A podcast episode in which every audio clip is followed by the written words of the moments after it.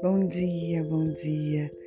Eu estava aqui a observar né, o nascer do sol, acordei cedo, e algumas residências próximas a mim, e veio uma nostalgia, uma lembrança da casa dos meus bisavós, um casarão antigo lá na rua Piauí, que não existe mais, mas que em alguns traços trazia muita vida.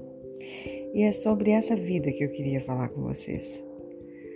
Uma casa sem plantas, sem bicho, sem gente. Talvez não seja uma casa feliz. Mas temos que respeitar o gosto, né, de cada um.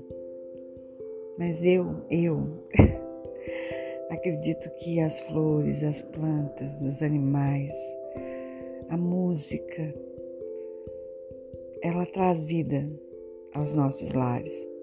Aí lembrei-me de novo de um apartamento daqueles antigos, pequenininhos, como se fossem kitnets, na rua Piauí também, onde eu voltava da escola do Logosófico e ouvia o piano tocar.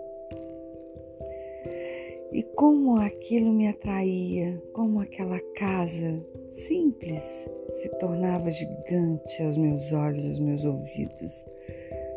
E eu simplesmente parava para ouvir o dedilhar, né, daquela pessoa no piano, trazendo vida, luz e tudo de mais lindo para aquele lugar. Quando eu chegava, um dos primeiros lugares onde eu gostava de me refugiar era o pomar. Não era tão lindo, mas bem cuidado. Mas lá eu ia visitar a goiabeira, as plantinhas que estavam nascendo nas hortaliças.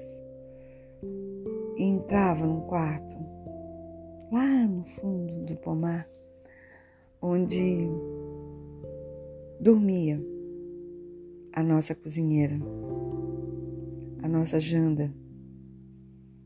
Um quarto cheiroso, com uma penteadeira linda herdada de uma tia, cheio de cremes e histórias para contar. Como é que anda a vida dentro da sua casa?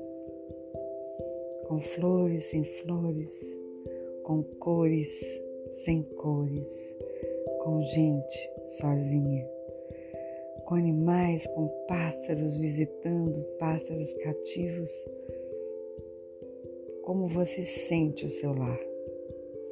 O que ele transmite para você?